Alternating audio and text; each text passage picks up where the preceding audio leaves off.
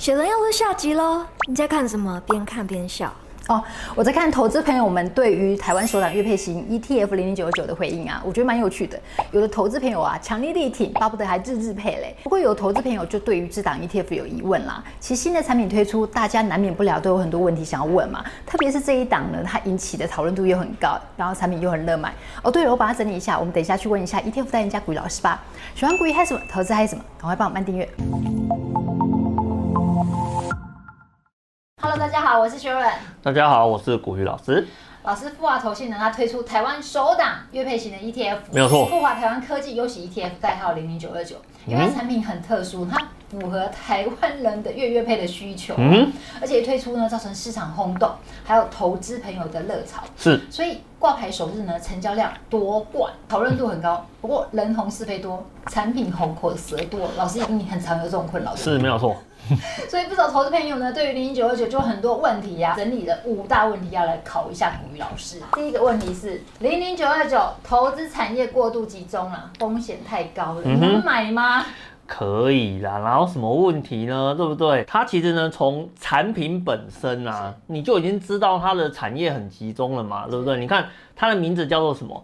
零零九二九，台湾科技优息。你既然是优息指数，然后呢，你又把科技两个字挂在前头，就代表什么？代表呢，它在整个成分股的部分，一定都是集中在电子半导体相关的产业上面嘛。那我们来看一下哦，它在整个产业的呃分配上面来讲的话呢，其实你也可以发现啊，电子科技产业、半导体产业、电脑产业、电子通路哈、零组件，整个加起来的比重有多少？高达九十七点四个 percent 啊，啊，这很很合理啊，因为 名字就叫做科技优息啊，没有错啊，它这很明显的嘛。它就是从科技业里面找出高股息的公司，所以你在整个里面的话呢，当然全部都是电子半导体产业，这个很正常嘛，对不对？虽然今年拍过一集影片，有谈过几个产业常年殖利率打败金融产业的、嗯、呃一些产业，比如说像是电脑及周边设备啦、电子通讯啊，还有就是资讯服务。零零九二九它所追踪的产业呢，正好就是常年殖利率稳定，而且打败金融产业的产业、哦。它追踪的成分股呢，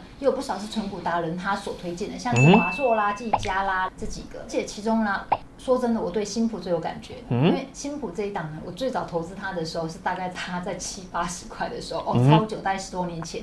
因为新普董事长叫宋董事长，他企图心超强，他把新普呢打造成是全球的电池龙头厂。可是我当时就散户心态嘛，赚了价差就跑啊，就赚波段，就一直玩啊。那时候不叫投资，叫玩。玩新普玩到一百八十多块的时候呢，我就玩不下去，因为股价太高了。你看看现在三百多块。嗯、如果我那时候投资 ETF 的话，可能就不会有这种困扰了。这就是投资个股的缺点。如果是投资那个 ETF 的话呢，比较不会因为说单一成分股啊突然涨太多了哈，然后就会有想要卖掉的一个问题啦。通常你会去。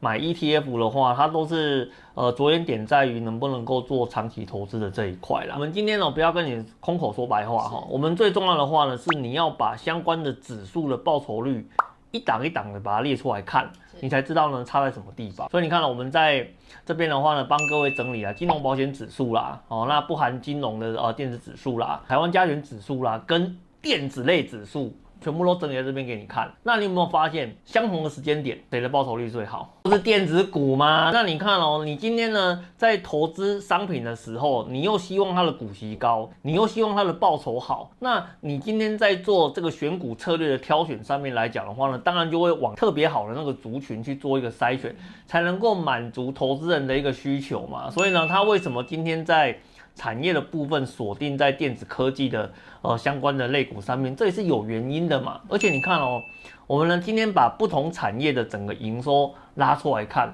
这不是很明显吗？整个台股市场最大的营收来自什么地方？啊，就是电子科技业啊。有些人就会比较鸟毛一点，就是说台湾很多钱都是台积电赚的了。好，没关系，我把台积电拿掉给你看。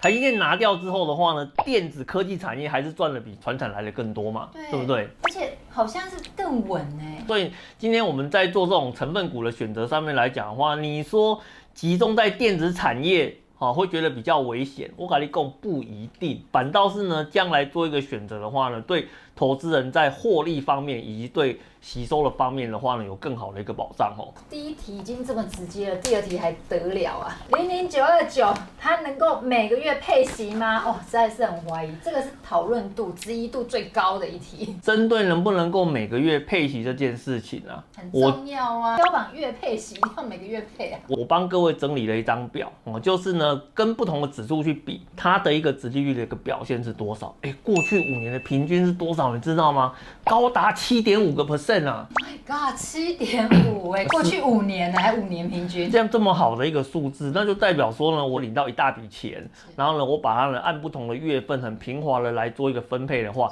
基本上它就可以达到月配息的一个效果。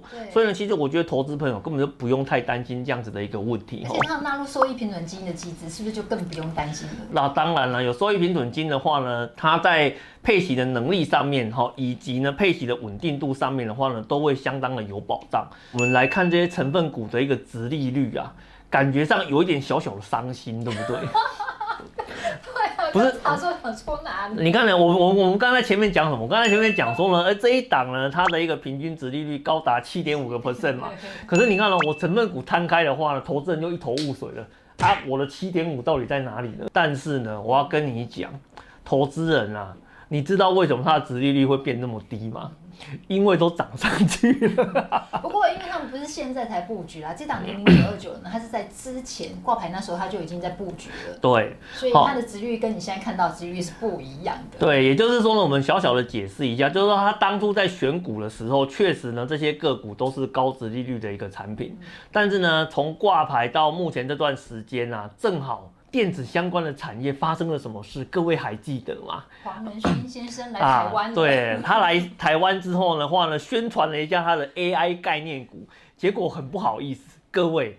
你们看到上面这些殖利率呢，低于五个 percent 的都是 AI 概念股啊，所以呢，整个股价的部分就哦就跑上去了嘛，欸、对不对？角度想，也表示说零零九二九，它当时布局的早，它资本利得，哎、欸，可能也不错哦。对，真的是很不错。其实，在这一块的话呢，各位就可以上富华投信的一个网站，然后呢，它非常的贴心哦，帮各位呢把所谓的收益啊跟资本利得的部分呢，它都帮你一项一项的。列出来，官网目前可以看到呢，在我们录影这个当下，可以看到六月十九号的一个资料。哦，daily 的。啊，对，daily 去跟你告诉你，我现在收到多少钱哦，所以你看哦。它有分成两个很特殊的栏位，一个叫做收益，一个叫做那个资本损益。收益的部分是什么意思呢？我今天已经累计收到了多少的现金股息？所以你每天都可以看到哦，它是不是真的有钱进来？只要呢它的收益不是零的话呢，你一定可以拿到现金股利的部分。现在又是除权希望月耶。对，没有错。所以呢，你到时候七月看、八月看、九月看，你就会发现呢，哦，上面累积的收益这个项目。越来越多，越来越高，投资人就会去期待说，哦，他接下来配息的一个部分的话呢，一定可以满足我的一个需求。但是呢，还有一点很重要的是什么？我们刚刚有谈到嘛，他从呢一开始呢，呃，宣布上市以来呢，布局这段时间刚好遇到一个哦电子周边产业的一个 AI 狂潮嘛，导致呢，它的整个殖利率的部分可能一开始选的时候是奇葩啦，哦，但是呢，现在看的话呢，可能降到四个 percent 啊，甚至三个 percent 的一个表现。那这个部分。钱会跑到哪里去呢？就放在了资本损益的这个项目里面去啦。所以你你会看到，不是感觉，是真的赚很多啦。像以六月十九号来讲的话呢，它的收益呢是零点零九，但是呢，你看它资本损益的部分是多少？是零点四三呐，差了快五倍耶。对，差了快五倍哈。事实上呢，你就会去发现到说，哎。我今天呢，投信到时候要配息的时候啊，事实上呢，它这两个东西它都可以拿出来做配息的，所以真的不用担心说它配不出来奇葩值域，它敢喊每个月。那就他就真的敢配出来，他就真的敢配出来啊，对不对？所以你如果真的有疑问的话，你怀疑他配不出来的话呢，打电话去客服啊，不用不用不用打电话去客服，你就直接上富华投信的官网，直接看这两个栏位是不是零就可以了。只要呢它不是零，它就一定可以配得出来。所以投资人呢真的是不需要太担心。对，而且他们都有 daily 的，大家可以看得到。然后或者是看它的成分股，它也有二十大成分股，然后占比多少啊？其实大家算一算就知道了。对，没有错。第二题已经这么直接，我们来看一下第三题是什么？鱼与熊掌难以兼得啊！零零九二九怎么样兼顾资本利得跟吸收呢？刚刚讲到吸收，大家听的可能安心一点。那资本利得哦，这两个怎么样同时兼顾啊？我们来看一下零零九二九它的一个选股逻辑到底是什么？首先第一个。当然，全部都给你选电子科技类股嘛，对不对？就是很合理嘛，很合理。对，没有错，很合理嘛，对不对？然后第二个的话呢，你会看它针对基本面的部分，它有做一些筛选哦哦，比如说呢，哦要 ROE 啦、波动率啦、平均值利率啦，还有呢你的现金股利的一个变异率啦，哎，这些它全部都把它给考虑进去之后，严格的。对，你看哦，ROE 是什么？ROE 就是你公司赚不赚钱嘛，对不对？殖利率跟变异率的话呢，是在什么？你的现金股利来的稳不稳定嘛？对不对？你要能够配的稳定，然后呢，经营绩效又不错，我才把你给选进来。所以呢，你在看到基本面筛选的这一段，就可以知道说，哦，他选出来的股票不会太差。然后呢，股利的部分的话呢，哎，应该来讲也是相对比较稳定的。然后呢，最后的话呢，他再根据这些选出来的个股里面的话呢，挑出呢最符合我产品策略的四十档，然后呢放到我的成分股里面来。哦，那这样子的话呢，我就是在绩效的部分，哈，以及呢在殖利率的部分的话呢，都可以让投资人有双重保障的一个效果。那当然了，你会想说。老师啊啊，这几集的选股策略娘娘啦，对不对？文宣品在看的啊。这个大家都有一个 question mark 在那边嘛，是不是？不要像老师几滴水，好溜溜数字要提出来。好北贡，我拢是吼很认真在跟各位解释这些相关的一个问题啦。如果呢，你今天是一个长期的投资人，我们来看一下他整个五年的一个表现吼。五年的累计报酬不多，一百零八点八个 percent。那他这个数字好不好？要跟谁比？你知道吗？加权啊，要跟加权比嘛，对不对？相同的时间，加权指数也不错啦，它交出了七十三点九。可是你知道吗？台湾投资人是贪心的，好，我希望呢能够越高越好。所以你看哦，像这档产品的话呢，有没有交出一个好的表现？有啊，一百零八点八个 percent 啊，它值率设计加干单，加权指数四点二。那呢，我今天呢在电子产业里面，第一个电子产业比较会赚钱，对。那第二个，他会赚钱之外呢，他也很敢配，所以呢，他的息也很多。所以你看这两个结合在一起之后呢，除了报酬率比较好之外，你看它的股息率，它还高达七点五个 percent 啊，有没有双赢的感觉？有没有？报酬也给你赢了，殖利率呢也给你赢了。那你看哦，在二零一八年跟二零二一年，这是一个非常特殊的年度。对，灰犀牛跟黑天鹅。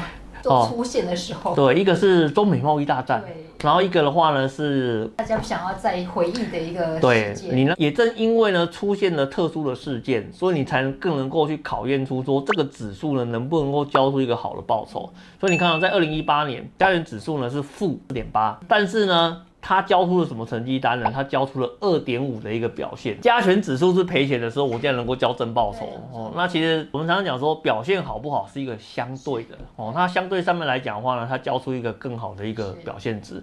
接下来在二零一九啦、二零二零啦、二零二一啦跟二零二二啦，哦，当然在每一年里面的话呢，互有输赢，但是呢，你会发现。它赢的时间点是比较多的，对，而且在发生大事件的那一年，它其实相对抗跌很多。对，没有错。那也正因为有这样子的一个特点哈，我们抱它的时间越长，你的整个报酬的一个差异性呢就会越拉越远。嗯、我还是跟各位提醒啊，今天你如果决定要做投资，千万不要做短线投资啊，因为短线投资你很难赚到大钱。哦、嗯，所以呢，你抱的时间越长，你的表现呢就会越好。自己是什么？月月领息，月月扣位费，很伤哎、欸！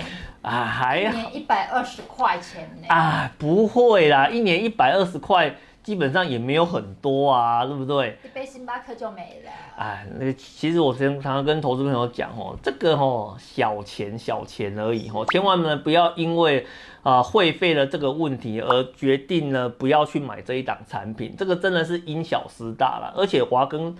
好，投资朋友沟通一个观念哦，就是因为呢，投信有能力，它才能够呢做月配息。只要是跟金融相关的，它后面的系统的变更啊是非常非常困难的。好，因为呢，只要涉及到客户的钱，好，你的这个系统的稳定度啦，吼，还有一些相关的验证啊、流程啊，需要跑非常非常久的。会费这个东西的话呢，吼，事实上。它只是一个小钱，好，因为其实投信在后端系统的更动的话，比你想象中来的在支出的话会再更大一点。我们在谈这个所谓的月配息的时候啊，你不要忘记一件事情啊，有补充保费啊。你有补充保费的话呢，你今天领年配息跟领月配息，你觉得谁呢比较容易被课到补充保费？年配息啊，年配息嘛，因为年配息的话，它领到的金额比较高嘛。好，那很容易一次就超过两万元，所以你就会被课税。可是呢，一旦呢相同的一笔钱被切成十二次来发放的时候，你被课税的几率就大幅度降低喽。而且我再跟各位讲一个小小的秘诀，你如果真的很 care 那个会费的问题，还不简单，你就看这档产品的话呢，保管银行是哪一间，你把呢你的那个汇款的户头。呃，改到那一间去不就好了吗？这样的话，你就可以把汇费的部分给省下来啦。对，像这档保管银行呢是富邦银行，刚好哦，也是好事多的发卡银行。嗯、好事多在台湾的会员超多的。如果你希望用一档 ETF 可以满足你退休后所需要的现金流的话，其实你就可以考虑零零九二九，你就不用再花时间这边自己组什么季配息呀、啊，然后月配息啊，一大堆的。而且你那煮半天，可能也不见得是同一家保管银行。是没有错。好喽，老师，最后一题。热门的产品都是季配息啦，啊，为什么要买月配息 ETF？绩效有比较好吗？是有多厉害啦？一定要买月配吗？啊，反正你早晚都会加入月配息的，何不能一开始就选择加入就好了呢？因为事实上现在很多的产品它都是用季配息的角度哦在做发行的，可是你有没有发现一个小小的现象？它在发行季配息的时候，它也推出了自家的其他产品的一个搭配，然后呢，最后的目的是什么？就算你组月配息，对嘛？最后还是要去做月配息的一个动作嘛。其实呢，以富华投信推出的这一档来讲的话呢，它就让你呢，只要一档就直接满足你所有的一个需求。那你如果真的很 care 会费的话呢，你也只需要做一次的变更，好，就可以把会费的部分好把它给省下来了。当然，更重要的一件事情是什么？为什么一定要做月配息呢？为了帮你省更多的钱啊。为什么？因为你看哦，我们呢今天呢，呃，假设呢你一年的话呢，你可以领到十二万的。呃，洗好了哦，就是我买季配息的 ETF，一季领三万，然后一年领十二万的概念。对，没有错。那你看哦，十二万这个数字啊，你如果呢用季领跟了月领啊，完全不一样的一个世界哦。为什么？因为呢你忘记了还有补充保费这件事情。那补充保费的话呢，它是以什么方式来做课征的？它是以呢每次单笔超过两万元，它就要苛征一次补充保费。那你刚刚有讲到嘛？我如果是季配息的话呢，一次领多少？三万。三万，那要不要课税？要啊，要课税嘛，对不对？可是呢，我如果是呢改成月配息的话呢，一次领多少？一万啊。一万，那一万要不要课税？不用。那不用课税嘛，都实拿了耶。你就等于那个二点一一趴就不用被课到，就实拿了嘛。所以你看哦，如果今天一整年下来，假设呢，我一样是领十二万。啊，我如果今天呢是年配跟季配的话呢，不好意思，这个都要扣补充保费，因为为什么都会超过两万元。可是呢，我今天如果改成月配，它就不会超过两万元。所以呢，在这个组合之间的话哦，你会差多少钱，知道吗？一年会差两千五百三十二块钱。差很多哎，两千五百块可以抵一个月的水电费嘞。对，没有错哈。钱这种东西的话呢，能够透过一些机制就把它给省下来，这不是很划算吗？所以我们在前面就跟投资人讲了，我跟你讲，你觉得呢？月配息这个东西呢，你在会费的部分原本会一次只要付十块钱，那你改成月配息之后的话呢，可能要付一百二十块钱。嗯，那又怎么样呢？我可是给你省了两千五百三十二块钱啊！所以呢，一来一往之间的话，其实月配息才是对投资人最有利的一个机制啦。这真的是积沙成塔，你看一年省两千五百块，然后如果两年呢就省五千块。聪明会利用会投资的人，就用这笔钱再去投资，又可以生一只小金鸡了。没有错。朋友，如果你对于本集干妈富华投信他推出的台湾首档月配息 ETF 零零九二九有兴趣，想要了解更多怎么样在退休之后只用一档 ETF 可以帮你做好退休现金流的话，可以看我们影片下方说明文哦。来喽，薛润的口头禅来喽，获利简单三步骤：选对标的，定期定额，然后 action 就可以喽，就这么简单就完成了。薛润最后要提醒每位投资朋友的投资属性不同，投资有赚有赔，投资前还是要看一下公开说明书哦。薛润好奇台湾首档月配息 ETF 零零九九有没有打中你的心呢？有没有打中你的需求？欢迎留言跟我们分享哦。喜欢投资嗨什么？鼓励嗨什么？帮我们按赞、分享、订阅、开启小小铃铛，才能收到我们全部影片。谢谢大家，拜拜。拜。投资一定有风险，基金投资有赚有赔，申购前应详阅公开说明书。